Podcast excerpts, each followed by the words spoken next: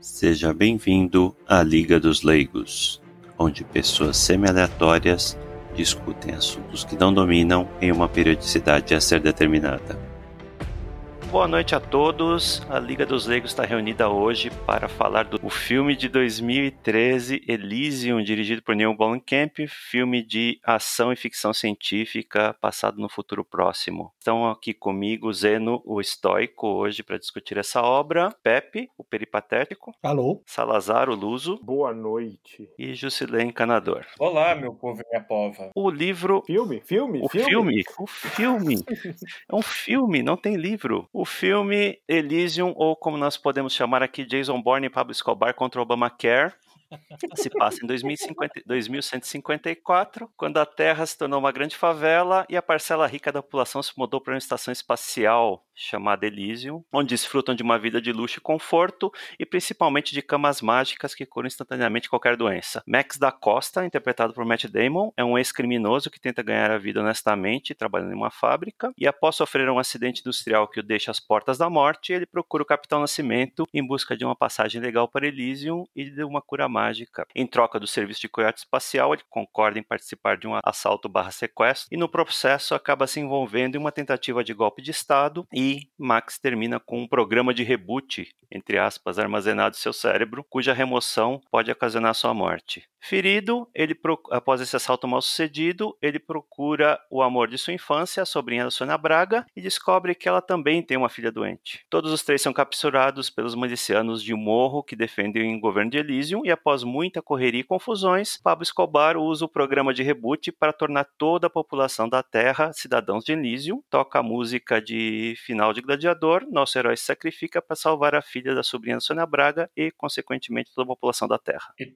e todos ganham acesso ao Obamacare. É, e, e, e, obviamente Elysium é destruído, né? O- na verdade, ele trabalhou para destruir Elysium. No momento que todos os habitantes da Terra viram cidadãos de Elysium, Elysium é vi- Elysium vai virar um favelão, assim como o resto do planeta é um favelão. É, isso explica porque esse filme nunca teve continuação, né? É, o filme é, é assim, a razão pela qual eu não vejo mais filmes praticamente de Hollywood, né? É um panfleto, né? Parece um grande panfleto ideológico, uma exploração do, do fazendo pa- paralelo com, com a imigração ilegal. Por que, que a imigração ilegal é legal, né? Mais ou menos isso, assim.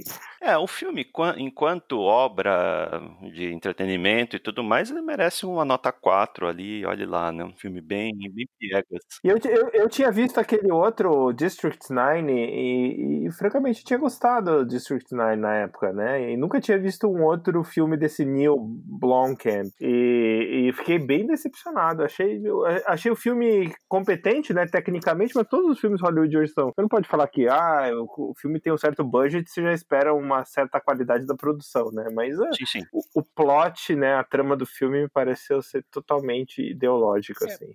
É, duas observações sobre o filme, antes da gente entrar na discussão política, né? É, o Neil Blomkamp claramente tá, tem uma carreira ao contrário, né? Começou com um filme bom, que foi District 9, passou por esse, e foi para um terceiro filme dele que chama Chappie, que é horroroso, e o quarto filme dele vai ser inassistível, né? E ele teve por muito tempo ligado a um projeto de fazer um filme do videogame Halo. Então, esse filme, esse filme Elysium tem alguns elementos lá que remetem a esse, ao, ao Halo, né? Está, O o, formato né? da estação espacial e tudo mais. Ah, eu não sabia disso.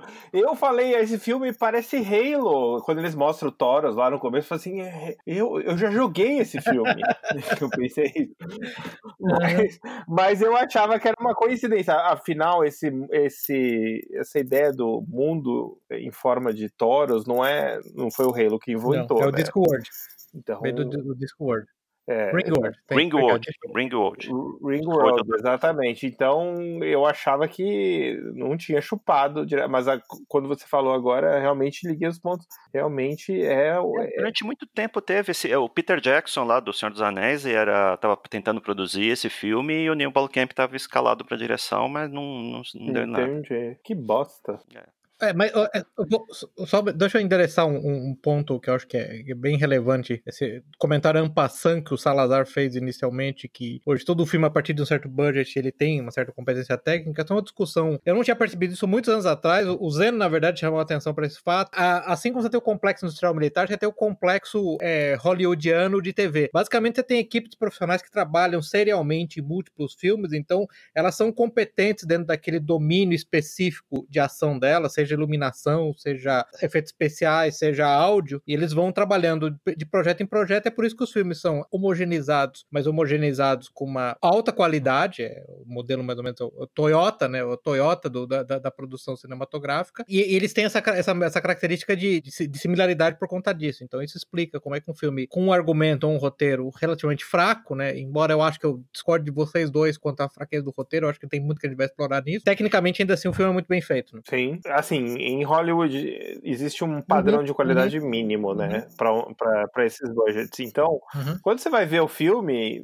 você já espera, né, esses efeitos especiais e, e com, a, com o avanço da computação, né, que é uma coisa, uhum. sei lá, de 30 anos para trás, é, uhum. para trás, a computação permite fazer coisas praticamente ilimitadas, né?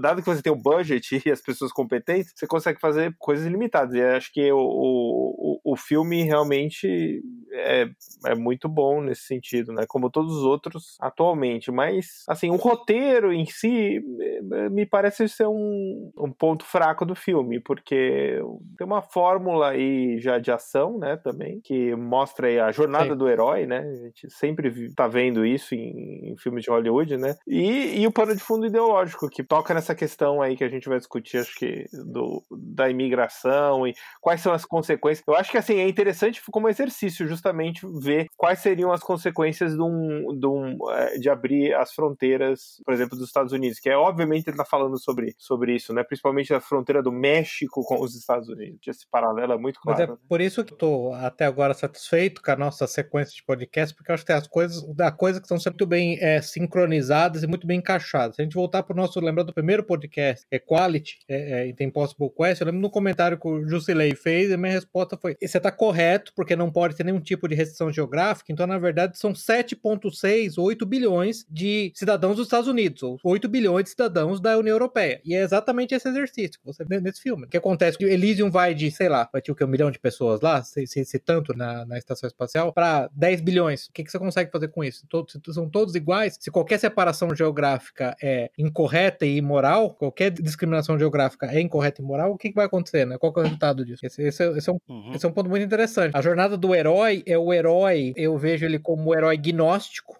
na medida em que o herói que não aceita a estrutura da realidade, ele fala, ainda quando pequeno, quando ele está conversando com a freira, que aliás mostra a presença da Igreja Católica como o, o único ente assistencial nessa terra devastada, a freira católica fala para ele que é, eles parecem bonitos para os habitantes de Elysium quando eles olham de volta para a Terra, ele mostra uma imagem da Terra, ele fala que isso não é justo. Então, na verdade, é, o herói ele vai numa jornada de vingança e destruição, numa jornada de remodelamento da, da, da realidade existente para tornar isso justo, claro que a justeza e a justiça nesse caso advém de beneficiar ele e os dele. Né? É o não é justo é uhum, uma resposta uhum. claramente de uma criança, né? Sim. É como uma criança diria. Já de um adulto, né, seria questionável. Né? Mas é um adulto revolucionário, é por isso que eu digo, é o herói agnóstico. Se, se, se, o universo não me favorece, o universo está errado. Então o universo tem que ser corrigido. O problema não está comigo. Eu noto que, assim, alguns aspectos sutis do filme, você vê isso em vários filmes, ele tem acaba tendo problemas com o empregador dele, porque ele é ele tá é, em parole incondicional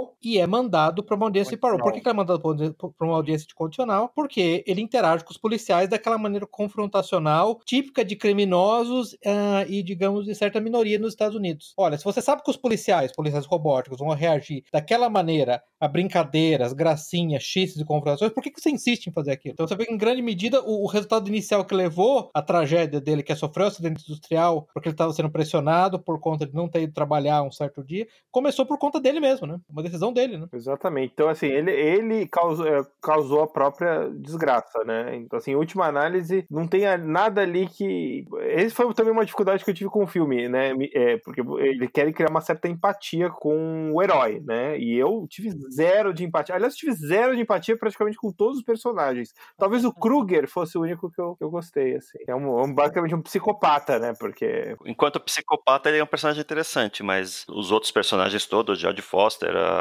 Alice Braga, realmente são personagens bem caricatos, né? bem unidimensionais. É, assim, o, o, filme acho que falha em criar isso, né? Por mais que eu não concorde, concorde com a ideologia, às vezes tem um filme ou outro que você consegue né, ver características humanas ali, né? Assim, eu, eu tive dificuldade, porque realmente ele me parece ser o famoso jovem com padrões autodestrutivos, né? E com impulsos autodestrutivos, assim, eu, dificuldade de ter algum tipo de empatia com ele. O que me incomodou mais no personagem no herói foi que, bom, na maior parte dos filmes de Hollywood que você tinha até a década passada, você tinha o herói lutando por um lado, por uma causa, por um país, por um grupo. Então, por exemplo, John Rambo ia pro Vietnã e destruía sozinho o Vietnã pelos Estados Unidos. William Wallace brigava pela Escócia. E de repente você tem aí o Max da, da Costa, não é o nome dele? Uhum. Brigando pela humanidade. E é um negócio muito forçação de barra para mim. Eu não acho que lutar pela humanidade seja um, um, ideal errado, assim. Você pegar o Senhor dos Anéis, por exemplo, os hobbits lá, a Irmandade do Anel, eles estão fazendo aquilo pela humanidade, né? Por toda a Terra-média. Não só pelo, pelos respectivos países. E lá você é. consegue entender aquilo como uma, uma jornada com a qual você consegue se identificar, né? É, o problema é a forçação de barra do Jesus Cristo da favela aí que o Matt Damon faz. Mas permita-me refinar, então, essa afirmação do Jusilei, porque o ponto primordial para mim não é que ele tá lutando pela humanidade, né? Ele tá lutando pelo lumpen proletariado. É pelo Obama que é para todos. Ele tá lutando pelo raspa do tacho da humanidade. Ele tá lutando pelos perdedores, cansosos e invejosos da humanidade. Esse para mim é a grande questão. Não é simplesmente pela humanidade, com o conceito de humano, do, do, o que nos move, o que nos propele, as grandes obras, as inspirações artísticas, as profundas é, reflexões filo filosóficas e religiosas. Não, é o aspecto mais basal do ser humano, é dinheiro, comida, posses, pelo grupo mais é, cheio de inveja e vingança, que é o lumpen proletariado. Para mim, esse é o grande ponto. Em última instância, é o herói do lumpen proletariado. Sim. E assim, por mais que no final do filme eles dão aquela, aquele viés de que ele estava lutando pelo, pela saúde, ele se sacrificou pela saúde da menina, né? E a menina menina ensinou algo para ele. Para mim, assim, todo o resto do filme anula esse ato, porque ele realmente é um cara que representa tudo que há de ruim na humanidade. Então, o sacrifício dele acaba sendo amortecido pelo resto. O sacrifício dele é revolucionário e, como todo o impulso revolucionário, ele tem aquela característica de, de bode expiatório, de scapegoat, né? Nesse caso, o scapegoat são todos cidadãos de Elysium que vão, na verdade, uma instância, morrer ou ter o seu, a sua habitat destruído, porque eles cometeram o pecado de se diferenciar dessa população que ficou na Terra, né? Então esse é o grande ponto. É uma jornada de vingança, no fundo, de, de vingança e destruição, né? Esse é o grande ponto. Sim, lembra até o, a, a história lá do René Girard, né? Isso, exatamente. De encontrar os bodes expiatórios exatamente. de todos os problemas da Terra, que é o pessoal de Elysium, né? Então, eu acho que quem, quem não leu esse livro é brilhante, eu diria, né? O, o que o René Girard. E, e, aí, voltando no, voltando no ponto do, do Zeno e do seu ponto também, Salazar, um dos problemas é essa caricatura da distância e frieza dos habitantes de Elysium para com os, os habitantes da Terra, especialmente do bilionário industrial, o CEO ou CTO da companhia lá da Armadyne. Também são seres humanos que não dá para ter empatia nenhuma, né? Mas são cartunescos, né? Mas são cartunescos. Não, não, né? eu, eu quero explorar esse ponto aqui. Tem cinco pontos aqui que eu coloquei pra gente discutir, que o livro, que o, o filme poderia ter abordado, mas não aborda direito, né? Que é o colapso da civilização, imigração, plano de saúde, a fuga das elites, ponto que a gente pode falar agora é o porquê que os ricos são sempre vilões nos filmes. E de uns tempos para cá, sempre que tem um vilão, o vilão é o cara rico, nunca o pobre, são sempre nobres. Até em obras de fantasia, tipo Harry Potter, os bruxos malvados são os bruxos ricos. Acho que esse é o tipo de, de ponto que, que chama atenção, né?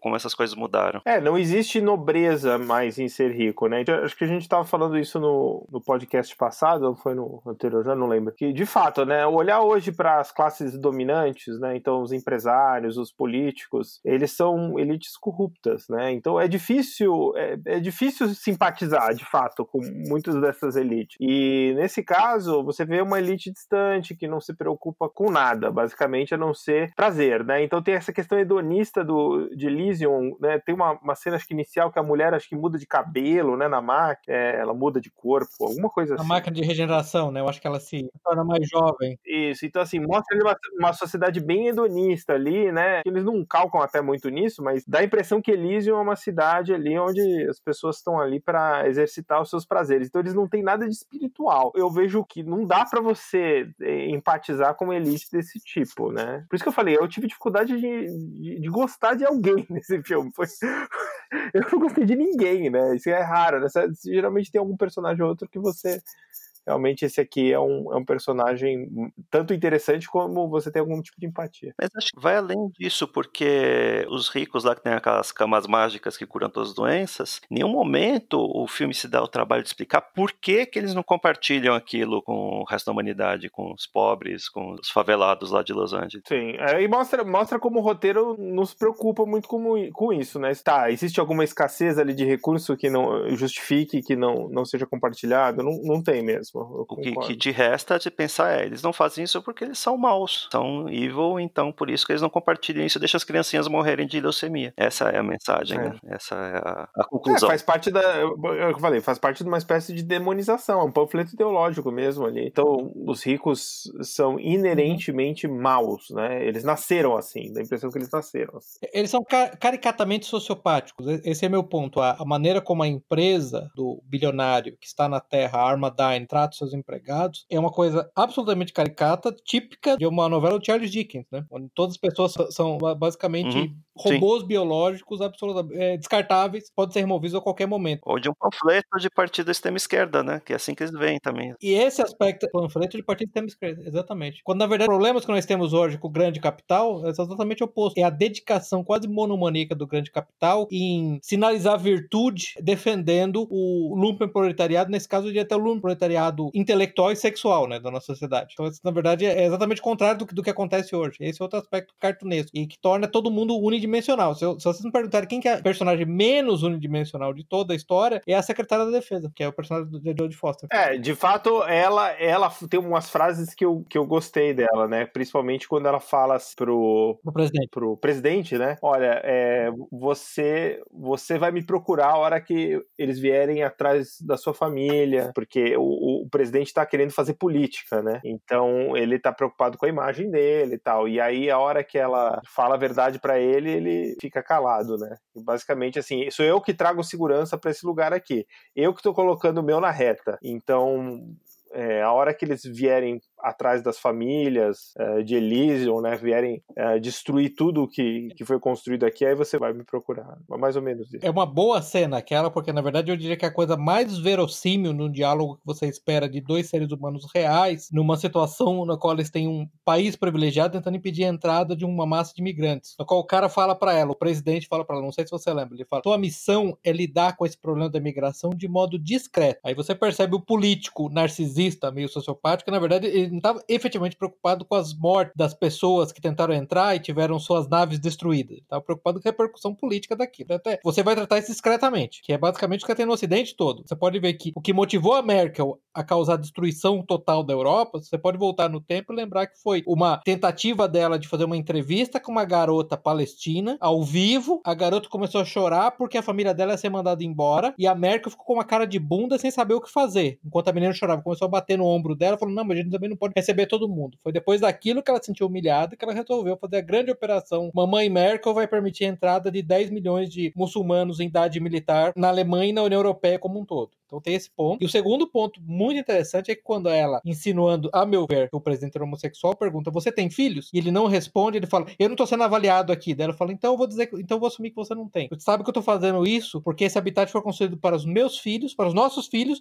e para os filhos dos nossos filhos. Mas ela também não tem filho. Não tá claro isso pra mim, porque no começo ela aparece ela interagindo com uma criança que parece ser a, a neta dela. Essa foi a minha impressão, pelo menos. Essa foi a minha impressão inicial. Será? Uhum. Ah, talvez eu entendi errado, então. É, foi essa que foi. Foi daí que eu, eu liguei que eu, que eu fiz a, a ligação das duas coisas. A, agora, o Salazar, o negócio interessante, dando pro Neil Blomkamp, eu acho que um pouco de perspectiva sobre ele, é que você sabe que ele basicamente é um refugiado africano. A família dele basicamente foi embora da África do Sul quando, acho que foi um colega dele, ele tinha 17 anos, um colega dele foi morto numa tentativa de assalto a um veículo que ele estava assaltado por alguns negros e o, o, colega dele foi morto e a mãe dele resolveu levar ele embora. O que eu acho interessante, eu vi uma entrevista dele sobre o Elysium, e ele falou coisas que são, seriam consideradas subversivas no mundo respeitável e seriam perfeitamente aceitáveis por nós, como por exemplo, ele falou que ele estava tentando colocar essa imagem realística de uma terra futura, no qual todas as, as fronteiras sendo abertas completamente significam que você vai ter uma população fluida e que basicamente se move do Chile até o Canadá sem parar, ela, ela simplesmente ela flutua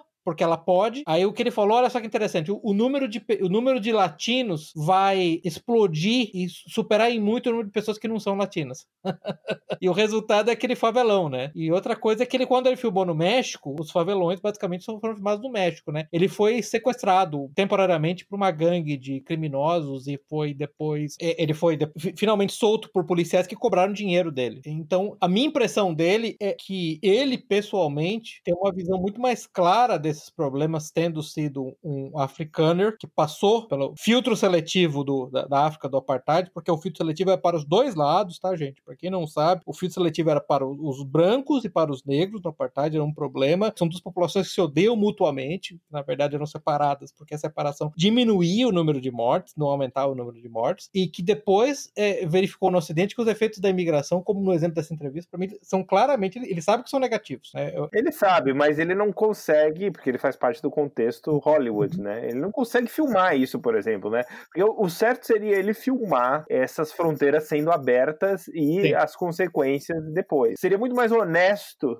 se ele fizesse dessa forma, né? Porque realmente ali fica muita coisa subentendida. Por exemplo, por que, que os Estados Unidos virou aquele favelão? Porque ele tá cheio de mexicano, sim.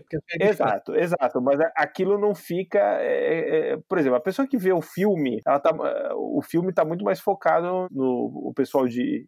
A população de Elysium, que seriam os brancos Isso. maus, né? uhum. né? Que estão segurando a tecnologia que poderia curar bilhões, se for olhar a escala planetária, uhum. né? E dá a impressão que isso está acontecendo em escala planetária. Né? Uhum. Sim, sim. E ele não foca o que aconteceu justamente com os Estados Unidos, né? Por que, que o, os Estados Unidos parecem uma favela do Rio de Janeiro inteira, né? Será que isso foi fruto de uma, uma política de fronteiras abolidas? Mas né? eu pergunto para vocês três, então. Eu lembro, o, Olavo de Carvalho chegou a falar, citando essa, o André Gide, citando alguns outros romancistas católicos clássicos, dizendo que, na verdade, ele achava que as melhores, os melhores romances católicos que injetavam no, no leitor uma ideologia católica, aqueles que não eram explicitamente católicos. Usando esse mesmo princípio, vocês não acham que tem um aspecto muito positivo na obra, no sentido que ela injeta no ouvinte atento essa ideia clara de que há a subversão que advém do fato que o que está acontecendo ali é o resultado das fronteiras abertas? Eu, eu, não sei, eu acho que esse aspecto me parece positivo. Eu acho que isso é, é mais poderoso, talvez, do que uma obra explícita que é, militasse mostrando claramente o nosso worldview. Me parece que ele tenta introduzir o worldview de uma maneira implícita, ainda que ele tenha que ter feito concessões para que o filme seja filmado e seja exibido como, por exemplo, personagens unidimensionais. Eu acho que a mensagem, acho que o subtexto é poderoso bastante. Uma pessoa, é um filtro para uma pessoa realmente inteligente, consegue ver aquilo e falar: ah, mas então o problema, na verdade, é que os mexicanos transformaram o México num shithole, para lembrar o nosso presidente Trump, e agora, quando eles se moveram, eles transformaram o lugar para onde se moveram num shithole. Então talvez sejam eles que transformam os lugares shithole. Não é a existência de ondas gravitacionais naquela circunstância geográfica transforma um lugar de shithole. É, é aquela população. Vocês não acham que há um aspecto positivo nisso, no, no fato do filme ter esse subtexto mais implícito? Sim, eu acho positivo, mas eu acho que só vai ganhar perspectiva, sei lá, talvez daqui a alguns anos isso. Quando, é, aí vamos remeter ao pro, o episódio do Day Live, uhum. né? Que ganhou, ganhou um significado diferente uhum. hoje, né? Se você olhar esse filme, que é um filme trash dos, do final dos anos 80, hoje ele tem um significado diferente diferente até em pessoas como, uhum. como nós. E eu acho que hoje eu diria que o impacto é uhum. muito localizado, né? Talvez ele, ele realmente, como uma obra, fazer uma comparação idiota aqui, mas é aquela história do vinho que ganha alma depois, oh, oh.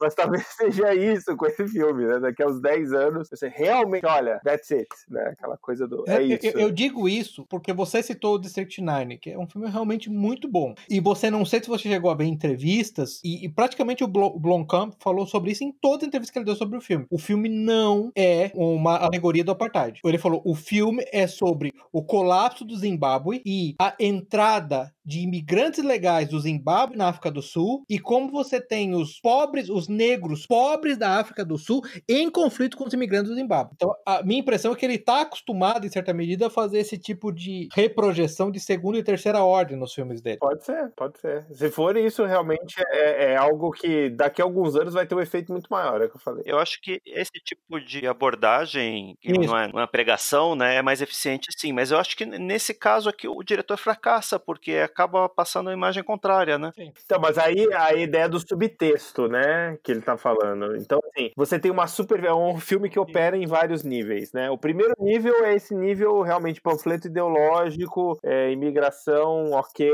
é, os brancos são maus, esse é o nível. O subtexto, ó, olha o que realmente acontece, né? Se deixar as fronteiras abertas. Porque o filme começa com um texto falando que a Terra foi destruída por poluição e, e superpopulação. Ora, se foi destruída por superpopulação, e se você espalhar na Terra as camas mágicas que curam qualquer doença, a população não vai explodir mais ainda? Qual que vai ser o resultado malthusiano disso, né? Qual... Torna as pessoas imortais, né, praticamente. Por isso que eu acho que é, é, o, o, filme tem excelente filtro. Eu diria que basicamente uhum. você pode selecionar Sim. com quem você vai sentar numa mesa para conversar, baseado nesse tipo de percepção que pessoas que assistem o filme vão ter, entendeu? Se eles conseguirem chegar além da primeira ordem, é alguém, alguém com que vale a pena conversar. Que esse é o aspecto interessante para mim. Eu tenho algumas dúvidas só a respeito de quanto dos espectadores desse filme conseguiram passar esse primeiro filtro. Para mim, a maioria fica nele. Sim, é o que eu falei. é, para mim, esse subtexto ele só vai ganhar corpo com o tempo e com o que está acontecendo nos Estados Unidos, entendeu? Então, assim, à medida que a gente vai ver, né? A gente sabe que o Trump é um, é um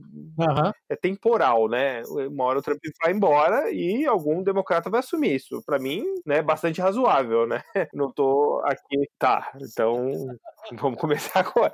Mas assim, a hora que isso acontecer e que a política de, de imigração, fronteiras abertas, ela avançar, né? Para uhum. mim também é questão de tempo. Eu acho que esse, esse filme vai ganhar novas tintas mesmo na cabeça de muita gente, assim como o Day Live ganhou, né? É um filme que duvido que em 89 as pessoas saindo do, do cinema Day Live, se você perguntasse, fizesse um questionário, as pessoas iam saber, eu ia falar que era sobre cultura yuppie, sobre o exagero, sobre o, o capitalismo desenfreado. Até sobre drogas, mas não sobre o que está acontecendo hoje. Sim, sim. Alguns filmes realmente, assim, a comparação idiota, né, que eu falei do vinho, né, vai melhorando com o tempo, mas acontece. Se o filme realmente tem é, essa profundidade, não só de primeira ordem, né, como o Pepe disse, né, eu acho que vai aparecer com o tempo mais. O que, o que eu acho é o seguinte, né, é, de fato, se ele quer falar isso, né, é infilmável. Ah, infilmável, infilmável. Mas esse para mim é o gênio, é o gênio dele, é ser capaz de fazer isso sabendo que é infilmável, né? O, o, o que é que você pode fazer hoje, né? Esse para mim é o grande ponto. É, imagine que ele fosse um cineasta uhum. hoje pago por Hollywood que ia falar que imigração é, desenfreada é desastroso. Quem que ia conseguir fazer um big budget filme? Sim, você ser banido. O, o Mel Gibson foi banido por muito menos do que isso, né? Esse é o meu ponto. Por muito menos do que isso. Porque assim, quem controla Hollywood não tá interessado nessa, não, nessa mensagem. Exatamente. aliás, o, Zé, o, o Salazar, me, me permita dizer, no, a primeira vez que eu assisti o filme, na verdade, aquela cena inicial, tá, pra quem não assistiu o filme ainda, tem Elísio, tem esse habitat no, no espaço que tá rotacionando para manter a gravidade artificial, e três é, ônibus espaciais, veículos extraorbitais, decolam da Terra com imigrantes ilegais, e dois veículos são destruídos, são abatidos, são explodidos, cheio de civis, cheio de refugiados, e o terceiro consegue escapar a barragem de mísseis, pousa e imediatamente a secretária de defesa fala, eu quero todo mundo apreendido, cada um dos imigrantes legais apreendidos pro Homeland Security, é uma, eles chamam de Homeland Security, e deportados de volta. A primeira coisa que eu falei, ô cacete, Elísio é Israel? Porque essa é a política de Israel de imigração. Poxa, é verdade, né? What? qual, que é o nome? Era, o nome da né? secretária era Delacorte. Eu será que é Delacorte Brownstein? Uhum. Tem uma tendência francesa é. nela, não? É, é francesa, francesa, é francesa, isso é, é francesa. E o presidente Patel é, é, indiano. Porque Israel é um país que não tem, que é zero tolerância com imigrantes econômicos. Essas pessoas são, Uau. deixemos claro, são imigrantes econômicos. Chamar as pessoas de refugiado é um abuso do termo refugiado, até mesmo como definido pelas Nações Unidas. Né? Imigrante econômico não é refugiado. O refugiado está fugindo de guerra, está fugindo de conflito e tem pela segurança física. O imigrante econômico não está satisfeito com a situação de vida dele, não está satisfeito com o rendimento dele, que é, que é maior rendimento. É isso, né? Então tem que separar bem isso, né?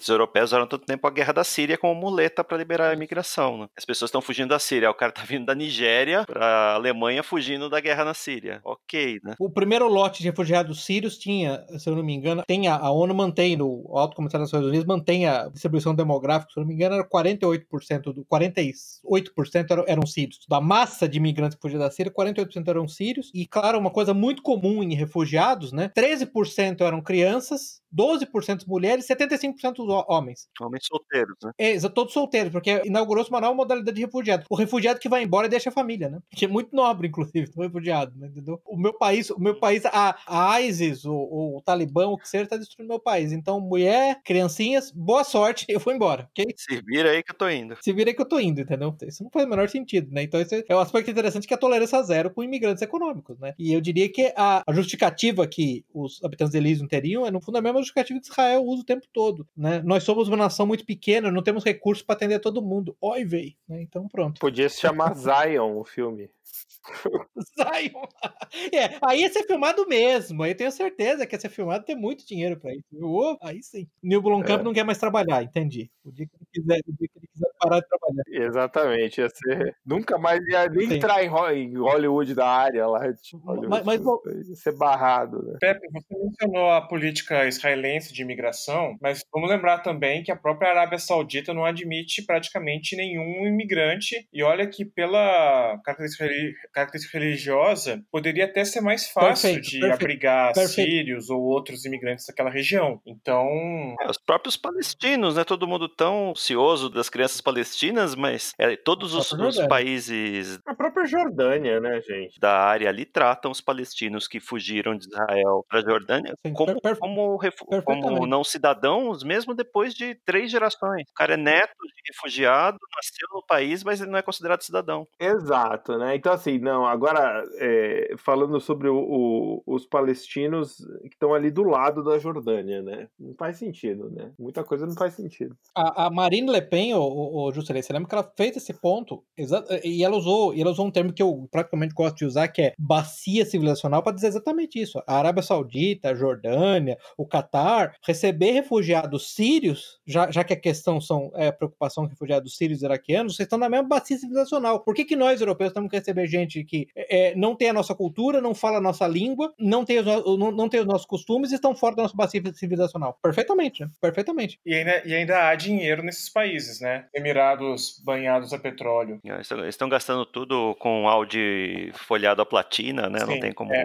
sustentar criancinhas palestinas. E estádio para a Copa do Mundo, né? E estádio para a Copa do Mundo. Ah, e é interessante você ter mencionado Palestina, porque você volta ao exemplo do próprio Taleb, entre outros, né? Por que, que, por que, que vocês não recebem e integram esse palestino na sociedade? Porque o país que tentou fazer isso, que foi o Líbano, terminou com guerra civil. Os palestinos são um elemento de estabilização, mas ninguém quer falar isso. Na verdade, eles não querem dizer isso claramente. Né? Os palestinos não parecem ser exatamente capazes de criar civilizações, ou pelo menos sociedades altamente funcionais, né? Todos os lugares onde você tentou, eles terminaram com, provavelmente, um, um, um favelão com tiroteios e duelo de artilharia diuturnos, né? Isso é interessante de novo, voltando ao ponto central, populações diferentes parecem produzir sociedades diferentes e, portanto, a, importação de um grande número de pessoas dessas populações vai mudar a sua sociedade. Uma coisa, e eu vou deixar o Salazar falar sobre isso, mas uma coisa que eu sempre falei com ele, e ele foi também uma das primeiras pessoas a observar isso, é não é imigração legal e ilegal, é a quantidade que importa. Deixa de ser tonto. O direita brasileira, em particular, pode vir quantos imigrantes quiser, desde que seja legal. Não, certo? Não sei se vocês viram a notícia notícia, mas tem 35 mil africanos a caminho da fronteira sul dos Estados Unidos, fazendo a rota lá pelo Panamá. Não, e, e essa bandeira, realmente, como o Pepe disse, essa bandeira da direita de não, eu sou a favor da imigração legal. Isso é uma das grandes idiotices que não fazem sentido, né? Como ele bem falou. É a quantidade que importa. Se você inundar os Estados Unidos de mexicanos, de brasileiros,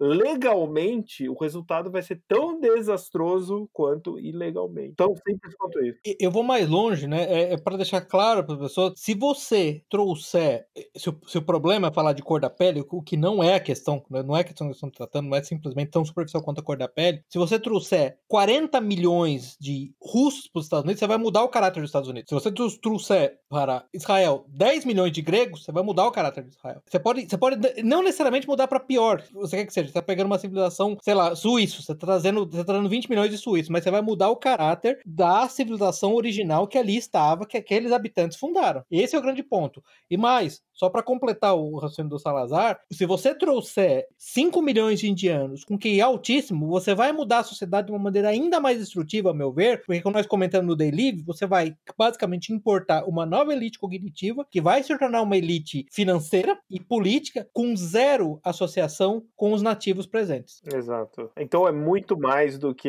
é, pobres, ricos, enfim. É número. Imigração é, é imigração em massa é nada mais do que uma forma de invasão e de conquista. Acabou, não tem outra situação. Então essa, essa discussão do ilegal, legal, uma discussão idiota, é idiota e não, não faz sentido nenhum.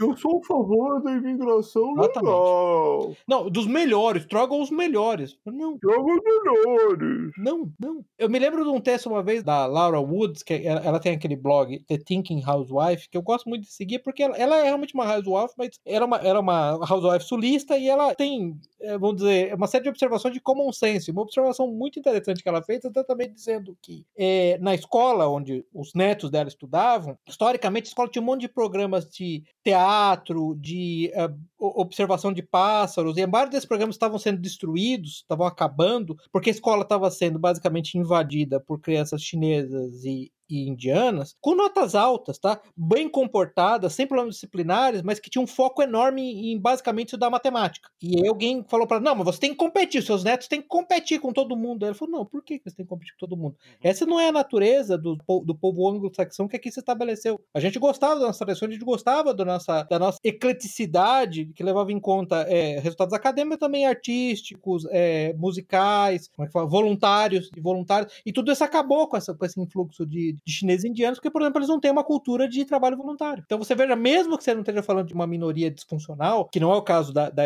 da Europa, que hoje recebe uma minoria, uma, uma minoria que está tornando maioria altamente disfuncional, mesmo quando é esse o caso, você já muda o caráter nacional de um jeito que é deletério para gerações que vieram no passado, que não estavam acostumados com aquilo. Sem dúvida, e que vão ter zero de ligação com as tradições locais também, né? Então, assim, aquele, aquele povo que é formado por uma língua, pelas suas tradições, pela cultura, né? tudo acaba. Não interessa quem tá vindo. Eu, eu acho que o, o filme também ele, ele explora levemente, né? Poderia carregar mais, né? Porque essa também é uma coisa que eu acho é, essa visão de que o mundo é uma zona econômica, né? Então você uhum. pega lá os próprios habitantes de Elysium, uhum. né? É uma coisa multicultural, você tem lá a francesa. Isso não é real também, não é real, entendeu? É um povo que não tem uhum. não tem conexão nenhuma, é um lamp de pessoas do mundo inteiro que estão lá para trabalhar lá para, sei lá. Isso não funciona. Acho que é pior que isso, porque o filme, assim como muitos filmes de ficção fantasia de Hollywood, eles não conseguem explicar como a economia funciona, né? As pessoas são ricas, tá? São ricas por quê? O que, que, que, eles produzem? O que, que eles comercializam? Não, eles são só ricos, estão lá e não querem dividir com a gente, que estamos aqui no favelão. Eles pegam o microcosmo de um bairro de Nova York, sei lá, que tem indianos ricos, judeus e, e árabes e e eles acham que o mundo é, é, mais uma vez, voltamos àquela história da escala. Eles acham que isso pode funcionar em escala, né? E, e que você cria uma nação com isso. Não, não vai, entendeu? Eles estão ferindo o princípio de que, o que, que forma as nações, né? Então, Elísio, o que, que é? É uma zona econômica? O que, que é Elísio? Uma zona econômica não é uma nação. Uma zona econômica não é uma nação. É, é uma utopia, né? Basicamente é uma utopia. Eu acreditaria que a sociedade mais próxima daquela que é a, a de Elysium é mais ou menos o, as pessoas que vão na noite de gala do Metropolitan em Nova York.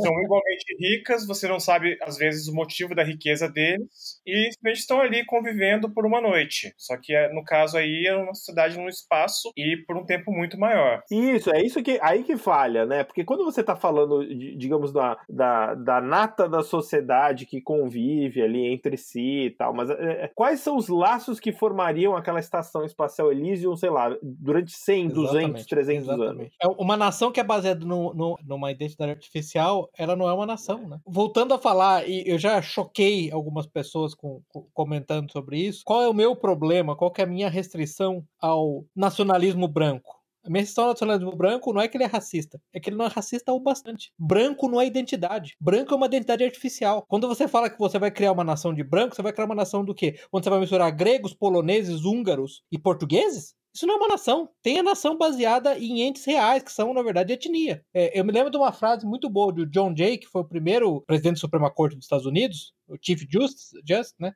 É, ele, é, o que ele dizia é a, a, a providência é, permitiu que nós nos juntássemos nesse país como um povo único, um povo único que descende dos mesmos ancestrais, falando a mesma língua, professando a mesma religião, conectado pelos mesmos princípios de, de governo e muito similar nas suas maneiras e, e costumes. Então, o, o, o, meu ponto é: se você quiser falar do nacionalismo anglo-saxão, eu posso entender. Essa é uma identidade real, uma identidade que existe. Identidade branca, desculpa, não existe, assim como não existe identidade negra. O que, que você põe identidade negra? Você vai mencionar o Tu e Tutsi? É isso? Uma nação que tem o Tu e Tutsi? Eu acho que já foi tentado, não? Isso tem um certo resultado, não? Parece que sim. Nesse ponto também é o seguinte: um autor que não é nada.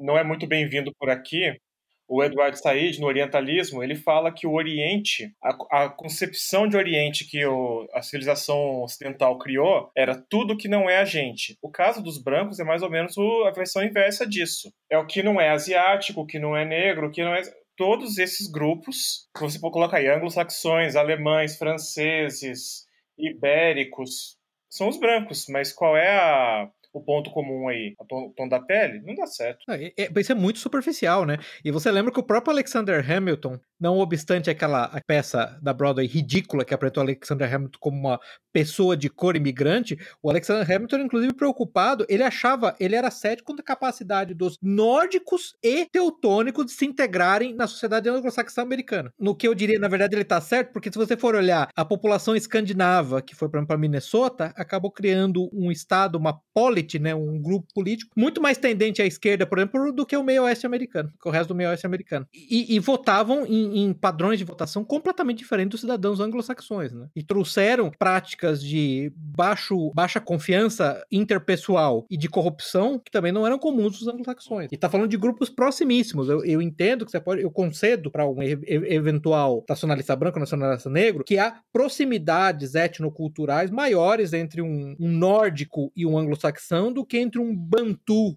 um Zulu e um anglo-saxão. Mas dentro das ciências não são os mesmos povos, eles criaram civilizações, sociedades independentes. Mas o que importa é a etnia, esse aspecto étnico é real. Essa é uma identidade real. As outras identidades, a identidade econômica não é real, ela é artificial, portanto, esse aspecto de elite é artificial. E só para responder rapidinho uma, uma, uma, ponderação que eu achei muito boa do Zeno é, na verdade, a riqueza advém de extrativismo, de exploração do trabalho dos habitantes que foram deixados na Terra, né, nessa sociedade é, é artificial, porque é irreal, e também a criação de nação, a irmandade baseada em cor da pele é totalmente artificial. Exato. Zeno, qual era o próximo ponto que você tinha deixado registrado aí para debate? Eu tinha falado aqui da questão de migração, o plano de saúde, colapso civilizacional, a fuga das elites e por que, que os ricos são vilões sempre. A gente pode falar um pouco do, da questão central do filme, né, que é essa história do plano de saúde. Na verdade, o plano de saúde idealizado da esquerda, que é universal, gratuito e de qualidade, né? Igual um certo certo país sul-americano que nós conhecemos. Sim. É, isso está em debate muito, tá muito presente atualmente nos Estados Unidos e em outros países, mas lá todo o plano de saúde é sempre ou provido por empresa através de seguro-saúde ou é totalmente privado, né? Eles não têm a, a, noção que a gente tem aqui no Brasil de, de plano de saúde estatal, universal, né? E estão muito preocupados agora o que vai acontecer com a qualidade desse atendimento, né? Uma vez que se universalize isso e inclusive agora que a campanha para a eleição presidencial de 2020 já está na rua, muita gente já está propondo tratamento de saúde para imigrantes ilegais. Mas, mas, mas Zeno, a, a, questão é a seguinte: várias disposições e leis estaduais já impedem que hospitais, essencialmente privados, se recusem a dar atendimento de emergência. E aí, claro, que a definição do que é atendimento de emergência vai ficando altamente elástica. Eu me lembro, em 2008, vendo um editorial do Investors Business dele, que eles tinham um editorial diário que eu ouvia todo dia de manhã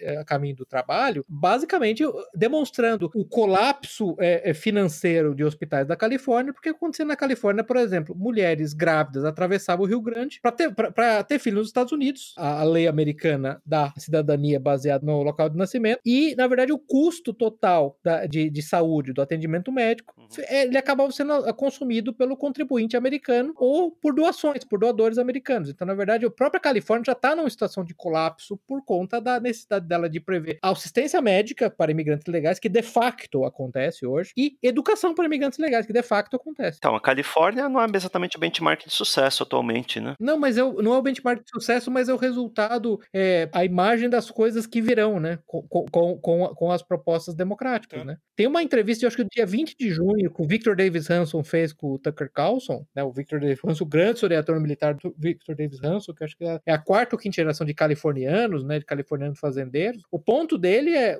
a Califórnia hoje é um país terceiro mundo, basicamente isso. Eu já vi isso, mais de uma pessoa falando isso. E no filme Uhum. também, que o que é ambientado na Califórnia, aquela início, é basicamente para onde o estado está se direcionando, né? Los Angeles é uma. é- parece o México, né? A favela E mexicana. dando tempo, né? O filme se passa em 2154, 130 anos no futuro, né? 135 anos até lá. Mas assim, isso leva a um outro ponto que eu tinha notado aqui, que é a fuga das elites, né? Eles impõem lá à população de classe média, classe baixa, essas agendas progressistas, né? Depois dão no pé, vão, vão para Elysium, vão para outros estados, quando o negócio começa a, a azedar, né? Mas não é exatamente o que as elites californianas fazem quando elas vão para Marin County, por exemplo, onde é impossível conseguir uma aprovação de construção de casa. Se você conseguir, é o metro quadrado mais caro do universo e, portanto, apenas os super ricos podem. Justamente. Gente, vamos lembrar de novo, né? Sim, É, justamente o isso que eu ponto primordial é quem é a favor da imigração ilegal ilimitada são os, os, os bilionários, são os bilionários da tecnoindústria e os atores de Hollywood, que não, não sofrem consequências nenhuma de- dessas migrações, né? Esse é o ponto. É, lembrando do Taleb com skin in the game, né? Se, se você tem tanta, se você tem tanta pena, movido por tanta piedade por imigrantes, a pergunta é quantos deles estão na sua casa? Porque o Taleb tem refugiados sírios nas propriedades dele no, no Líbano. Ele tá é, é, housing refugiados sírios. E ele é contra a derrubada do Assad, ele é contra a intervenção estrangeira na Síria. Os que são a favor, eles estão sofrendo as consequências? Não, não estão, né? O ponto primordial é esse, né? Você não sofre. Uma das coisas que o Victor David Hanson fala nessa entrevista, que eu realmente recomendo, é uma das características de um país terceiro mundo é que não tem mais classe média. É, são super ricos, ultra ricos, né? Infinitamente ricos e, e, as, e as massas, né? Sim, é uma, extravasa o modelo do Pareto e é 5% ou menos de ultra ricos e todos os outros struggling, né? Sofrendo para conseguir um nível pelo menos adequado de vida. Isso só tende a piorar, né? Com o nível de automação, enfim, né? Que é previsto. Concentração de renda. Só tende a piorar. E, e isso vai ser muito explorado, obviamente, pela esquerda, né? Já tá sendo, né? Tem aquele livro lá do Piketty lá, que é uma já é, é uma tentativa de repaginar o marxismo para esse problema atual, né? Que é um problema real, né? Acho que um dos grandes problemas da direita é, também é ficar batendo nessa tecla de que não há Uhum. problema, que tá tudo bem, livre mercado ele vai resolver tudo, mais uma vez, né? Esse também é, é um problema muito sério, né? Então assim, existe sim esse problema. É, eu só queria registrar que o livro do Piketty é os 50 tons de cinza dos keynesianos. Eu não li, obviamente, mas eu li a sinopse e me parece ser realmente um marxismo paginado para esse novo dessa nova era, né, onde ricos e pobres cada vez de fato estão É, ele basicamente é recomendação estatal para acabar com essa concentração de renda e outras coisas que, enfim, já foram tentadas em alguma medida e não É, surtiram aí ele efeito. quer dar é, taxas para os ricos, né? É, é, a solução parece que é, é mais impostos, né? Para variar, né? Sempre. É, Eu acho curioso que esse tipo de autor que defende ah, tem que taxar, acho que ele fala de taxa de 80% de renda para os ricos, os ricos aplaudem, todo mundo acha lindo, mas tá bom, se você acha que o certo é você dar dire- 80% da sua renda para os pobres, vá lá e faça isso. Você não precisa do governo te obrigar, se você acha que tá certo, vá lá e faça. Mas não, né? Porque na verdade, quando eles- é, o imposto que eles imaginam é sempre para os outros, né? Não é para eles mesmos. Porque é sinalização de virtude, né, Zenon? Esse é o ponto, né? Interessante você falar isso. O Taleb, na verdade, fez esse ponto uma discussão com um comunista. Falou, mas se você acha que o, o salário mínimo tem que ser X, eu espero que em todo lugar que você vá, você, por exemplo, no McDonald's, sabendo que o cara ganha o salário mínimo, quando você paga, você paga mais para compensar o valor X que você quer que ele ganhe. Ainda que, claro, que você sozinho não vai fazer isso. Não, mas eu quero que o governo faça. Não, não. Se isso é certo, você tem que fazer independente do governo, né? Se você realmente acha que isso é certo. Você pode fazer isso hoje, eu concordo com você. Você pode imediatamente começar, começar a doar sua fortuna. Mas Você não faz. Você simplesmente sinaliza que você quer que o governo faça isso. Agora, me permita voltar ao ponto do Salazar, que é o ponto crucial, Salazar, porque você veja que a questão primordial é um lado é absolutamente economicista e materialista, que é a, a esquerda, que imagina que a solução é mais dinheiro, mais recursos para alimentar corpos humanos, na verdade somos robôs molhados, né, para usar o termo, aquela formulação do Scott Adams, então tudo que ele precisa é mais input de recursos, mas a resposta da direita, essa direita que está falando, a direita liberal, liberal no sentido clássico, classical liberal, ou libertário, né, que, é, que eu considero a direita, que eu, que eu chamo, tem a direita travequê, a direita chapéu de alumínio, a direita autista, que é a direita libertária, também é uma resposta de recursos. Sim, sim, vocês estão corretos. O homem não tem uma dimensão moral, emocional, étnica, cultural, espiritual. É só recurso. Só que o livre mercado vai resolver esse problema. Muito bom esse ponto. Os dois, os dois estão errados. Exatamente esse é o ponto. E, me permita lembrar, eu não sei se você lembra o Brian Kaplan, que é um, um economista libertário, ele fez um argumento em favor da, da imigração ilimitada. Eu estou voltando a falar de imigração porque, na verdade, isso, isso, isso é, é, é, na verdade, é imigração e welfare. Mas é um dos argumentos mais autistas que um ser humano foi capaz de produzir seriamente. Basicamente, ele falava, eu vou tentar falar em 30 segundos, é, você supõe que tem dois países com populações iguais. A qualidade de política em saúde, segurança, vai de 0 a 10. 10 é o melhor, né? 0 pior. No país A, que ele chama de, de bliss points, de pontos de, é, sei lá, de vantagem, né? São distribuídos, tem uma distribuição uniforme de 2 e 6. No país 6, a distribuição é entre 4 e 8. Na verdade, você está fazendo um país que é menos igual é mais desigual. Se você permitir a imigração, a imigração irrestrita entre dois países, você vai acabar o país A, né? A, a, desculpa, antes de começar a imigração, o país A tem uma, política, uma qualidade de política de 4 e o país B tem uma qualidade de política uh, 6. São dois países, né? Média, né? Entre 4, 2 e 6 e, e 4 e 8. Aí o ponto dele, se, se você remover as fronteiras e as populações começarem a, a se distribuir, a, a média da distribuição dos dois vai para 5. Então, o resultado: os imigrantes vão viver so, é, sob políticas melhores e os nativos sob políticas ligeiramente piores. Mas a média em dois países 5 mantém a mesma. Você percebe o quão insano você tem que ser? Porque se você aplica esse mesmo conceito para sua família, sua família pessoal, entendeu? A sua família e os seus filhos e os filhos do seu vizinho. Porque, na verdade, isso que é uma nação de verdade. E desculpa voltar no tema, mas como o, o, o Zeno começou a falar de plano de saúde, de assistência de saúde, isso toca muito fundo nesse aspecto exatamente de como é que você distribui isso ao longo de famílias, né? No fundo, o que você está me dizendo é meus filhos vão ficar um pouco piores, mas para que os filhos dos outros fiquem um pouco melhores. Em que exatamente que seres humanos normais, na, que naturalmente vão reagir de maneira tão blasé quanto a isso? Um argumento maluco, né? Isso vale para todas as situações, né? Para todas as situações, para segurança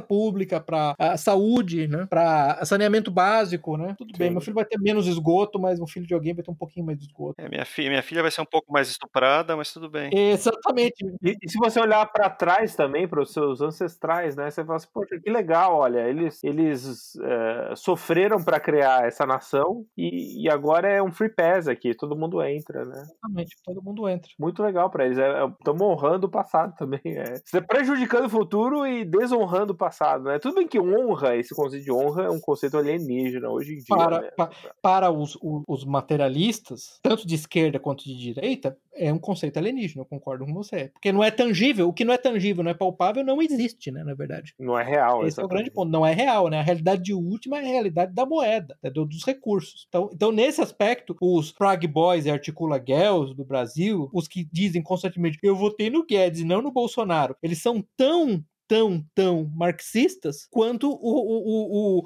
o Haddad e o Guilherme Boulos. Ele simplesmente tem uma outra, um outro deus ex machina para resolver o problema da distribuição de recursos, que é o livre mercado, o que, o que quer que seja isso. Né? Você veja que o problema continua, né?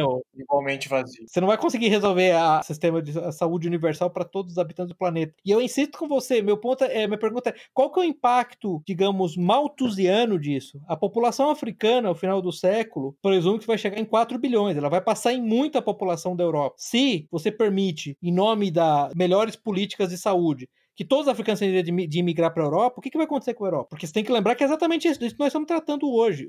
Nós, hoje, ao falarmos que é necessária a manutenção de empresas nacionais, nós estamos absolutamente à, à esquerda, a esquerda estamos quebrando a janela de Overton, porque a janela de Overton do Partido Democrata para os Estados Unidos hoje é absoluta abertura de fronteiras, inexistência de fronteiras. Né? Qual vai ser o resultado final disso? Spoiler alert, a Europa vai ficar igual a África hoje. Exatamente. Tem, tem milagre. Mas você concorda que o problema é que as pessoas não acreditam quando você fala para elas, olha, a África é como ela é porque ela está cheia de africanos. Os africanos se transformaram a África no shithole. E esse comentário é tido e havido como algo de alguém que está preparando do novo Auschwitz, né? entendeu? Essa observação que é palpável do mundo real, entendeu? Você realmente acha, quer dizer, eu não tô confrontando você, tô, eh, você já teve essa conversa, nós já tivemos essa conversa com pessoas do nosso círculo fora. Você realmente acha que se você trouxer 5 milhões de eh, somalis de Mogadishu para Zurique, Zurique vai continuar a ser Zurique? Um dos problemas de São Francisco hoje é, é, defeca, é defecação em público, né? De onde isso veio, né? Que é um dos metros quadrados mais caros do mundo também, né? Sim, sim. É, não tem, não tem, é uma matemática bem básica, né? parece, então né? assim, quando as pessoas, é, me parece bem básica, né? É, esse, eu acho que até os europeus é, que apoiavam sei lá, 20 anos atrás, é, fluxos migratórios, eles muitos já mudaram de opinião. Então, esse comentário que o Pepe falou sobre o Auschwitz pode até ser que, que seja, de fato, o caminho, né? Infelizmente, uma hora as pessoas vão reagir de forma Bom. violenta. E não tem. Ou, ou é uma capitulação completa, destruição completa, ou é uma reação Na violenta. minha Não opinião, tem esses movimentos que esboçam agora de reação nesses países que estão sofrendo essa imigração massiva é too little, too late. Já passou o tempo de reação. Essas pessoas vão ter filhos aí que vão ser cidadãos franceses, cidadãos alemães, sim. cidadãos espanhóis, e isso vai mudar totalmente, radicalmente a, a natureza desse país. Al- alguns bastiões sobreviverão, que sejam a- a- a regiões muito frias no norte da Alemanha, que seja a Suíça. É, eu me pergunto se você não, se não vai assistir uma nova reconquista, né? Porque, na verdade, se você for, for no ano mil, eu tenho certeza que é, ha- havia quatro pessoas discutindo no, no podcast do ano mil dizendo a mesma coisa, é too little too late, os muçulmanos vieram para ficar. E ainda assim a, recon, a re- reconquesta é, ao longo de 900 anos conseguiu expulsá-los. E- e Eu, eu só imagino que é um cenário possível, e esse cenário possível eu concordo que nós estamos falando de te fazer só uma pergunta. inimagináveis no modelo que o Salazar tá, no, no modelo, no modelo que o Salazar está aludindo a Qual que foi o motivador da reconquista? cristi- cristandade, Aham. cristianismo. My point exactly. Perfeito, perfeito. É, é, é, é- é- é um argumento, uma evidência em favor do seu argumento é que o Egito já foi um país amplamente cristão, um dos países mais, mais onde o cristianismo foi mais antigo e, e isso foi erradicado da face da terra. É perfeitamente possível que isso aconteça assim. Se não acontecer, se não acontecer, eu considero que o Salazar está correto em dizer que isso se dará através de horrores inimagináveis. Basicamente, a guerra de reconquista, se ocorrer, ela será uma corrida para ver quem tem mais estômago para produzir o maior número de atrocidades. É uma possibilidade, ou, ou como eu falei, uma capitulação Os completa. europeus e barri- serem barridos da face da terra. A civilização É. europeia tentar ser barrida da face da terra. Assim como, a, É. assim como a civilização cristã copta egípcia foi barrida da face da terra. E como tantos outros, Exato, civilizações exato. apareceram, né? Os acadianos, os- o Egito antigo dos, dos hieróglifos, Uhum. bizantinos, os romanos. Sim, bizantinos. Sim, o que, o que muda a situação agora é que culturalmente você tem uma agenda cultural pronta para te fazer acreditar que a submissão é o melhor caminho, ou simplesmente não fazer nada, ou o único caminho. Mas então, é, é, Juscelê, é o melhor caminho. é, Porque você, você, você, vê uma diferenciação, porque eu, eu vejo, eu vejo, você falou do melhor caminho, mas eu, eu vejo pessoas como aquele ministro da cultura da Suécia que, que dizia que, pragmaticamente, é, se a gente tratar os muçulmanos com, com bondade e gentileza, enquanto eles são minoria, talvez eles resultados com e co- enquanto- quando nós, quando nós formos minoria. E há pessoas, e aí é um, é, é- é- esse, é, esse é o ponto interessante, é esse, esse impulso é, masoquista, masoquismo moral destrutivo, que na verdade considera isso o resultado final desejável que a civilização ocidental acabe, porque na opinião deles é uma civilização criada e fundada nos pecados do racismo e do colonialismo, né? Você vê essa diferenciação? Você acha que tem algum terceiro ponto? Você, você acha que tem mais algum grupo? Tem o grupo que acha que imigração é boa para a economia? Tem mais algum grupo? Aliás, como é que você vê a, a- a- distribuição desses três grupos, entendeu? Do- dos pragmáticos, dos é, do culto do culto suicida da seleção ocidental e dos imigração é boa para a O economia. culto suicida é é predominante vê para mim na Suécia, no Canadá, tem uma boa porcentagem na Grã-Bretanha. Uhum. Nos demais, pragmatismo eu não Uhum. vejo tanto assim. Talvez quando assume algum governo de esquerda, por exemplo, aquele governo da Espanha que recentemente foi trocado e permaneceu um pouco de esquerda, se me lembro bem. Agora, qual o terceiro grupo, perdão? O terceiro grupo são, é basicamente o que se chama aqui nos Estados Unidos do, da, da Câmara de Comércio, que traga imigrantes porque é bom para a economia e ajuda a manter os salários baixos e ajuda Esse a aumentar foi um discurso a, a oficial de até há um tempo atrás da própria ONU, né, que dizia que no site que a população da Europa não está se reproduzindo no nível tal, de forma que economicamente será necessária a imigração. Agora, isso aí, isso- eu acho que não tem tanta força hoje em dia. Abrir um, só um parênteses aí nessa observação, é, é, de um, é de um cinismo atroz, né? Porque o pessoal sai lá falando, não, não tenha filhos por causa do aquecimento global, Sim, não tenha filhos por causa disso, daquilo, e agora não tá em gente suficiente, precisamos de imigrantes.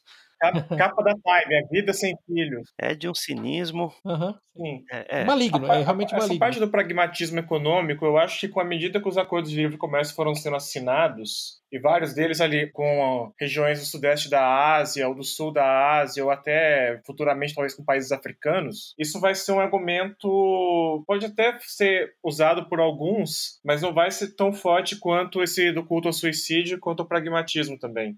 Economicamente que- as questões logísticas e o avanço assim do comércio exterior vão reduzir um pouco a- o apelo desse, desse argumento. É, eu, eu, eu lembro que eu tomei uma, uma nota, é, o Christopher Caldwell, quando escreveu Reflections on the Revolution in Europe, é, ele estava fazendo um ponto usando, usando um relatório do Banco Mundial, dizendo que se você importar 14 milhões de trabalhadores, 14 milhões para os países é, ocidentais entre 2001 e 2025, o resultado ia ser um ganho de, é, no produto interno bruto de 356 bilhões por ano. Aí você fala, uau, 356 bilhões por ano, né? Sim. Só que você está falando disso no produto interno bruto que é agregado é 40 trilhões de dólares já. Então o ponto é que você para adicionar para adicionar 356 bilhões de, de dólares, é, isso basicamente corresponde a 0.0070 por apenas 14 milhões de imigrantes extras. E aí, Salazar, entra o ponto, esses 14 milhões de imigrantes extras são, são é um povo diferente, com cultura diferente, com religião diferente, com é, é, filosofia diferente e aspirações diferentes. E saber a, a natureza... Eu questiono até, questiono até esse 0, Ah, sim. qualquer coisa aí por cento, porque você está trazendo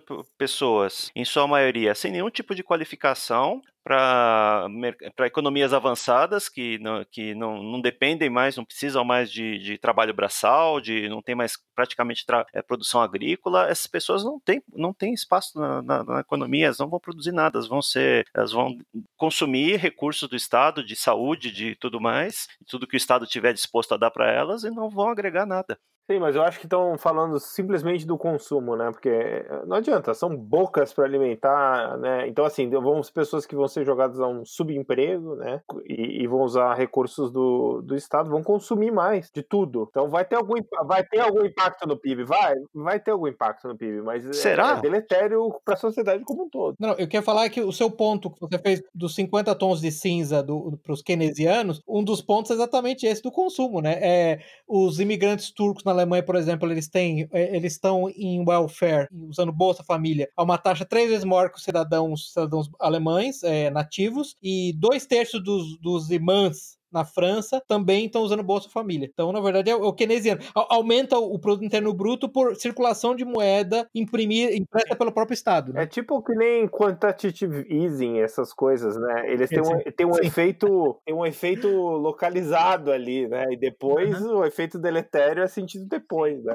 Uhum. Mas é que o meu ponto era, mesmo que isso fosse verdade, Zeno, mesmo que isso fosse verdade, ainda suponho que não, nós estamos enganados, na verdade, esses, o, o que nós vamos trazer é uma massa enorme de pessoas do Togo que serão físicos nucleares trabalhando em laboratório de engenharia genética. Digamos que seja esse o caso. Ainda assim, ainda que seja esse o caso, o resultado é deletério porque você está fazendo uma nova cultura, uma nova civilização, você está diminuindo a coesão social, você está aumentando o nível de é, desconfiança interpessoal, ainda que fosse esse caso. Tem valores não tangíveis que esse bando de tanto a esquerda quanto a direita simplesmente não conseguem sequer conceber. Sim. Quando eu me referi ao fato de 50 tons de cinza ser o Perdão, de o, capital, o capital do século XXI, seus 50 tons de cinza de, da, dos keynesianos, é basicamente porque propõe sacanagens e um grupo masoquista usa aquilo como fetiche e tenta aplicar de tudo que é jeito. Uhum. Mas o que eu estava querendo dizer também é o seguinte: no caso uhum. aí desses 350 bilhões aí adicionados com a imigração, vamos fazer um exercício um pouco prático. Naquela crise global de 2008 para 2009, a Europa Ocidental inteira teve problemas. Pergunto, foram os migrantes que tiraram a Europa Ocidental desse buraco? Que eu saiba, não. Não, absolutamente não. Não, assim, não, não, não, também acho que não, mas eu não tenho, não tenho, não tenho uma opinião muito forte porque é, essas análises econômicas são complicadas. Sim. Às vezes tem efeito, é o que eu falei, tem efeito num, num período muito específico do tempo. É, por exemplo, injeção de capital, é, de aumento de gastos do Estado, né? Isso uh, geralmente é usado como medidas para crises econômicas, né? Mas é, será que, que isso pode ser considerado como um aumento artificial do PIB ou não, né? Há, há quem diga que sim, que gera emprego, né? Gera consumo. Gera naquele momento sim. e depois, né? Ah, gera o governo da China gera... adora, né? Sai construindo obra pública para todo lado. É, é. Eu, eu só acho que assim essas respostas também, olha, não, não gera, né? Que é justamente a escola austríaca né? Tem que tomar cuidado, porque vocês têm justamente como, como o Zeno falou, exemplo Sim. chinês, né? Poxa, eles geraram, assim, eles souberam gerar riqueza na China, né? De, de, através de uma combinação de livre mercado e direcionamento estatal da economia. É, tem aquele economista da, da se não me engano, da FRJ, ele tem um, um livro muito bom, do, acho que é o Bastos, Bastos Tigre, se não me engano, sobre, é uma análise do protecionismo coreano, na verdade mostrando que o protecionismo foi fundamental para o estabelecimento da competitividade da indústria, da indústria sul-coreana, mas ela se estabeleceu porque o protecionismo, ele tinha uma, um, um objetivo bem definido, era permitir que a indústria nacional se fortalecesse para ser competitivo internacionalmente. Então eu concordo com você que o tabu a, a reação automática do, da, da escola austríaca, todo protecionismo é horrível, todo protecionismo é péssimo, é simplesmente tola. Ela não, é, é tola, em parte, porque ela não admite a existência sequer de fronteiras nacionais. Né? Ela tem um problema enorme com o estabelecimento de, de barreiras ao comércio é, absolutamente ah, sem então, qualquer tipo de restrição. O né? protecionismo né? pode ser muito é ruim no Brasil, né? Porque o protecionismo no Brasil, geralmente, ele é um, um capitalismo de compadrio, que é para é proteger certas elites, não é para proteger a indústria, mas sim certas elites eh, industriais, né? Então, assim, no Brasil, de fato, posso, gente pode até falar por experiência própria do, da reserva de mercado do Brasil. Não, não foi, foi ruim? Foi ruim. Foi ruim porque o objetivo não era exportar, o objetivo era, era, era vender para o Estado. O objetivo era simplesmente manter uma, uma, linha de transmissão no qual o Estado imprimia dinheiro e comprava dessas empresas que e, e imprimia mais dinheiro. Vamos, explicar aqui que foi isso que muita gente não viveu essa época. A reserva de mercado de, de, da informática no Brasil foi no começo dos anos 80, acabou com o governo Collor, e você era proibido de importar computadores e softwares de outros países, tudo tinha que ser produzido aqui. Isso deu origem a titãs da indústria da tecnologia como Unitron, Monidata, Cobra, Prológica, Cobra. empresas que estão aí até hoje gerando, risadas, ditando os rumos da tecnologia gerando mundial. Gerando risadas né? e memes. É, é. é. a cobra, por exemplo, é como a Samsung, ah, exatamente, né? Eu, eu uso um telefone da cobra e vocês. Né? O Cobra OS. O Cobra OS. É o meu é Prológica. Não, mas o, o ponto do, do é. Bastos Tigre, o, o, o Salazar, é, ele mostrou que chegou um momento no qual a, a indústria sul-coreana ela tinha barreiras de importação para proteger, por exemplo, a indústria de memórias, memória RAM, mas não de, de HDs. Porque eles tentaram exatamente estabelecer quais são as indústrias que poderiam competir internacionalmente. Essas vão ser protegidas, essas, essas vão receber ajuda do Estado, e essas outras não, essas vão ter que competir. O objetivo era exportação. Quem é que pode exportar, quem é que pode encontrar clientes no exterior? O problema do Brasil é, é preciso da minha indústria protegida para que eu possa ir vender para a prefeitura do Rio de Janeiro, ou para o estado de Santa Catarina. É isso, acabou. Então, assim, um modelo protecionista uhum. brasileiro, um fracasso absoluto. Não é, quer né? dizer que o protecionismo seja um fracasso não quer dizer que o processo. É, é, exatamente. Então não ache que esse podcast é, também é contra o livre mercado. Não, o livre mercado pode, pode oferecer preços mais baratos e, e tornar as coisas mais acessíveis para a população. Mas ele não é o único modelo. É, é esse que é o, esse autismo, né? Voltando ao que o Pepe falou, o pessoal do livre mercado é autista, né? Não dá, não, não dá para você engajar numa conversa racional, porque é, é dogmático. Ele não é a cura Sim, para vocês me permitam falar por vocês por um momento, se quiserem discordar discordar, discord. Esse podcast acredita que nações são reais e nações têm livres mercado. É isso. Não é, não é um livre mercado que tem uma nação, ou um livre mercado global. Nações têm livre mercado. Portanto, o momento que o livre mercado passa a ameaçar a existência da nação, o livre mercado tem que ser restrito. Simples assim. É, é, o, o, o, Salazar, só, só para ilustrar esse ponto, eu sei que a gente já está se estendendo, mas eu cheguei a ver uma discussão que eu, que eu recomendo do, do Theodore Bill, do Vox Day, com aquele, aquele economista que escreveu Guia Politicamente Correto do Capitalismo, me fugiu o nome dele agora, mas basicamente sobre o livre mercado, em algum ponto eles estavam ah, sobre é, free trade, sobre comércio internacional livre. Em algum ponto ele estava tentando fazer uma, uma, um ponto, o, o, o, economista, que é um libertário, de, da privatização do controle de fronteiras. Você tem uma propriedade na fronteira do país, você controla a entrada e saída, não o Estado. Dizer, desculpa, isso não dá para levar a sério, né? Isso é coisa de maluco, né? É, vai dar super tem certo. Tem o meu posto de controle de fronteira da, da Ameritech. Você vai ter uma, vai ter uma multinacional de, de coiotes, de coiotes né? Exatamente. Entendeu? Essa. Coiotes Inc. Essa é, a natureza. Bom, mas o... E você vê que Elysium tinha um livre comércio entre a Terra e Elysium, né? Ah, é, é verdade, é verdade. Não fica claro, é né? Assim, porque se você levar a sério. Bom, em primeiro lugar, você construir uma estação espacial daquele porte é um esforço inacreditável, né? Se a economia do, da Terra está depauperada, aquilo já seria impossível. Então, eles estão comercializando o quê, né? O certo, se você levar em consideração a premissa, é que Elysium produzisse tudo o que eles pudessem localmente, né? Alimentos, água e tudo, e tudo mais. Até pelo esgotamento desses Sim. recursos na Terra, né? Mas ainda assim, a, a, a indústria Armadyne está baseada na Terra, né? O que, aliás, se, se você me permite, é uma, um aspecto interessante, né, Jusileian dizendo. É, eu não sei porque eles fazem tanto uso de mão de obra humana, né, nesse caso. Não fica claro para mim. Sim, se hoje uma montadora de carros já usa robôs extensivamente, né? Porque no futuro que eles têm robôs sencientes, praticamente, eles precisam de humanos para fazer robôs. Mas aí, para mim, é a fraqueza do roteiro que você, Ozena, apontou, da necessidade de fazer, de transformar artificialmente os habitantes ricos de Elysium em elites predatórias e exploratórias. É, tem, tem, tem uma narrativa marxista aí, né? Sim, não faz o menor sentido. Eles tinham que explorar a mão de obra do trabalho braçal, entendeu? Nas linhas de, de montagem. Para mim, o, faria muito mais sentido se eles tivessem se isolado lá, ó, somos super ricos, Sim. vamos aqui Cacuete, construir o nosso resort espacial e, e, tchau terra, se vira aí. A gente vai produzir aqui nosso alimento, nossa energia, vamos buscar uhum. recursos que a gente precisa aqui em asteroides e que vocês que se danem. É, não fica claro para mim por que, que a economia de Elysium não seria uma economia, para usar o termo, o termo é, é, é, libertário, não seria uma economia pós post scarcity, pós escassez, né? Não fica claro para mim. Se você tem máquinas que são capazes de ressintetizar células é, né, o sistema nervoso central e, e, e, outros aspectos biológicos, você não pode sintetizar elementos mais simples? É, né? Não consegue fazer alimentos, peças, tudo mais. Exatamente. Metal, o mesmo metal raw, raw é, metais, metais matéria-prima, né? Não fica claro. Sim, é uma espécie de edição uhum. de matéria mesmo, né? Não, tem, não teria limites, né? Se você, uhum. se você assumir que você pode reatomizar não, qualquer coisa em qualquer coisa, né? No nível atômico. Isso, para quem não assistiu o filme, tem uma cena no qual o mercenário, que é a, é a segunda, talvez, personagem menos antipática do filme, depois da Secretária de Defesa, ele, ele, uma granada explode no rosto dele, ele perde a maior parte do rosto dele, os olhos, a boca, o nariz, e ele é colocado numa das máquinas e, e o rosto dele inteiro, o maxilar, a mandíbula, é tudo reconstruído. Né? Instantaneamente, né? né? Instantaneamente.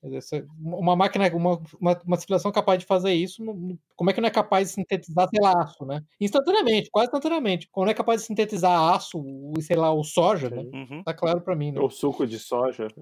suco de soja, isso. É, é, exatamente. E outra coisa que me incomoda profundamente aí nessas inconsistências tecnológicas é por que, que a, a, essa Elysium não depende de meia dúzia de, de milicianos do morro lá para se defender, né? Não tem nenhum, nenhuma outra outro mecanismo de defesa contra os invasores. Ah, o próprio os mercenários, né? O, o, os sleeper agents, né? É. Uhum. Também não explica muito, né? isso, né? Isso. Sleeper, o cara aparece do nada, e, enfim, é uma coisa assim meio. Pô, mas isso é um ponto legal que você tocou, viu, Zeno? Porque você me lembrou de um negócio que eu lembrei enquanto assisti o filme e esqueci de tomar nota disso. O, os habitantes do, de Elísio são completamente efeminados, são um bando de sojas, né? Sim, sim, soy boys. Você não vê ninguém. Fizeram um você não vê ninguém disso. pegando em armas para defender o local, né? É um outsourcing muito mal feito, né? Você tem basicamente quatro, quatro mercenários defendendo, sei lá, 12 milhões de pessoas vendo no espaço? Também é uma das coisas que eu reparei e falei assim, nossa, esses pessoal não merece realmente nada nada, não merece a cura. Não. A máquina, a Wonder Machine lá do, de Elysium, né? Uma das características primordiais de uma civilização, para usar um termo que é, eu ouvi uma vez, eu acho que do, do próprio Brian Capra, se não me engano, é que você quer, você quer garantir que ninguém venha e take your shit out, né? O que você tem. A primeira coisa que tem que fazer é defender suas, suas posses. Uhum. A, a, impressão que tá é que ninguém Elísio tá disposto a defender suas posses, né? Tá terceirizando isso pra um bando de malucos mal ajustados, que depois, aliás, tentam um golpe, né? Uhum. Um golpe bem maluco, inclusive. O que, aliás, é previsível, né? Uhum. Uma vez que você concede o monopólio da força para agentes externos, o que, que impede que eles usem contra você? O contrato, né? O NDA que você assinou com, com o psicopata? Ué, mas segundo os libertários, contratos é tudo que existe, é, é tudo que importa. Você né? um contrato com o psicopata homicida aqui que, que assa, assa bebezinhos no almoço que ele vai me Sim. defender quando eu precisar. Ele não vai violar, ele não vai ter coragem de violar isso, porque senão eu processo ele. É, vai ser um processo, vou dar um processo nele. É, não, e eles não parecem isso. merecedores de Elysium, né? Porque parece que o QI deles é meio baixo, assim, né? Porque o mercenário lá parece ter mais inteligência do que todos eles, né? Sim, sim. Ah, é, é, é. É, é outra coisa, né? O mercenário, ao invés de ser um brutão idiota, não, o mercenário é claramente é, é, é, é. arguto, né? Sábio é muito engraçado. E a personagem de Foster vai lá confrontar ele quando ele tá recém-reconstruído lá, começa a ofender o cara que tá cheio, coberto de armas, né? Cadê o, cadê o bom senso dessa pessoa, né? E é engraçado, né, o Zeno, você já comentou isso, o ator que faz o mercenário, é um sul-africano, Shalto Copley, Shalto Copley, que ele tem uma característica para quem assiste o filme ou em inglês, ou no máximo com closed caption em inglês. É absolutamente impossível entender o que o cara fala. Sim. Boyke. Mas ele é... Ele fala Boyke. Boyke. Ele é sempre escalado para os filmes do Neil Blomkamp porque eles são amigos de infância. Ah, é? É, eles são amigos é de infância. É, é, ele mistura uns termos em africaner, né? Uma coisa meio... Isso, mistura os termos em africaner, isso. Mistura os termos, os termos em africaner. Boyke é... deve ter alguma coisa é... em africaner, deve ser tipo cara, né? Isso. É. Deve ser. É, ele foi ele foi ele foi alfabetizado educado em africâner antes de inglês é por isso. É, é basicamente impossível entender é. o que o cara fala. O, o, o Zeno tinha falado isso quando ele assistiu eu acho que Distrito 9 né? Você entendeu o que Sim. o cara fala? É angustiante. Ele fala uma linguagem alienígena também não são só os alienígenas Distrito 9 ele também fala uma linguagem part... alienígena particular entendeu? Que só dele. Assista um filme dele que chama Hardcore Henry tinha no Netflix até pouco tempo atrás, é um filme filmado em primeira pessoa, oh, como se Deus fosse um, um, FPS. Ele faz um personagem lá, é, é muito engraçado esse filme.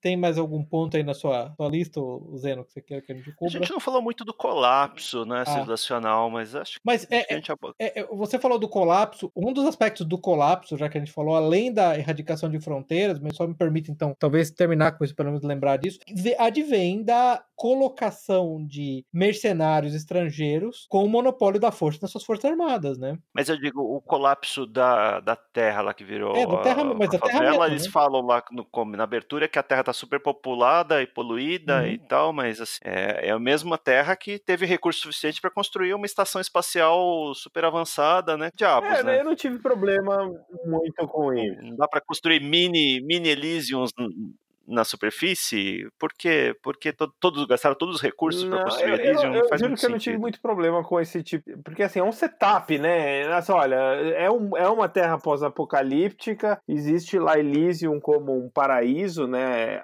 Fora do alcance do resto da humanidade. E assim, é um jeito de dar um kickstart no filme. Isso eu, eu geralmente não tenho problema com, com esse tipo de coisa nos filmes. Aliás, acho que é até bom. Porque se eles ficam gastando muito tempo com origem, eu acho que às vezes se perdem. É, é que o, o, resto do roteiro, para mim, é que, né, principalmente a, a, trajetória do herói, não consegui realmente ter nenhum tipo de, de empatia com esse herói. Ainda mais o Matt É um herói revolucionário, é o herói dos tempos modernos, né? O herói gnóstico, entendeu? Esse é o ponto. É o herói da destruição, né? Não é o herói da redenção, né? No filme todo eu só consegui ter empatia com a Alice Braga e não foi por causa da personagem dela, né?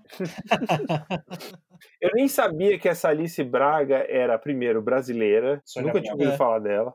E segundo, que era a sobrinha da, da Sônia, Sônia Braga. Braga. Sobrinha da Sônia Braga. É. Aliás, o outro brasileiro, que é o Wagner Moura, né? Fazer uma pequena. Ah, ele só grita é. no filme, né?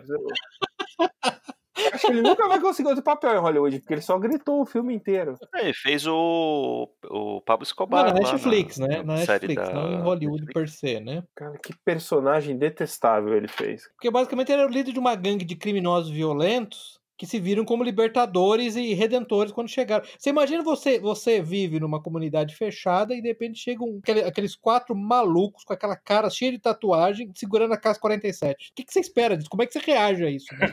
ah, que bom, agora o povo finalmente pode é, fazer uso dos recursos avançados. Não, para mim são quatro criminosos que estão entrando para causar uma orgia de morte, destruição e estupros. Né? Olha, Alice Braga tem vários papéis aqui em Hollywood. Eu tô olhando no MDB dela aqui, ela fez isso, aquele I'm isso, Legend com Will Smith, o Predators, que ela faz o papel de uma sniper, filme de 2010 que esqueceram lá da franquia do Predador. Ela tem uma série de TV, acho que tá na quarta temporada já, Queen of the South, no qual ela é uma líder de um mega cartel mexicano. Eu juro que eu nunca tinha ouvido falar. É, ela é ligeiramente overrated como, como atriz. Não me tá claro pra mim porquê, mas me parece que o ponto dela é que ela, ela é meio workhorse, ela deliver. Ela não, ela não tem grandes confusões, ela não faz grandes confusões no set, ela não é. É low profile. E assim como a tia é B-list também, né, no máximo. Uhum. Isso. E não deve cobrar milhões de dólares, né? Que nem... Isso, assim uhum. como a tia bilhete, exatamente. Em Hollywood, especialmente, sim, né? Sem dúvida nenhuma. Então, pessoal, encerramos aqui a nossa discussão sobre o filme Elysium. E chegamos à conclusão que é um filme, não é um livro. eu juro que eu achei, eu fui atrás para saber se tinha, se era adaptação de alguma coisa. Não, é um roteiro original do, do próprio Neil é. Blomkamp, né? Ele não adaptou nada, é um, direto, direto pro cinema. Agradecemos a todos a audiência, boa noite a todos. Pepe. Boa noite. Jusilei. Boa noite, até, até o próximo. Salazar. Até o próximo episódio que vai ser sobre Spirit Cookie. Por que não? Tutorial, esse é tutorial, né? Tutorial, step by step. É. Com narração. Com narração. Mandaremos a lista de ingredientes. Exatamente. Por favor, é, não. Muito obrigado a todos e uma boa noite. Encerramos aqui nosso episódio de hoje. Links para os livros, filmes e artigos citados durante a discussão estão no site e nas notas do episódio. Assine o feed no site para ser informado automaticamente quando novos episódios estiverem disponíveis. Agradecemos a audiência. Roteiro, produção e edição pela Liga dos Leigos. Música de abertura e encerramento por Hook Sound. Fact-checking por basicamente ninguém.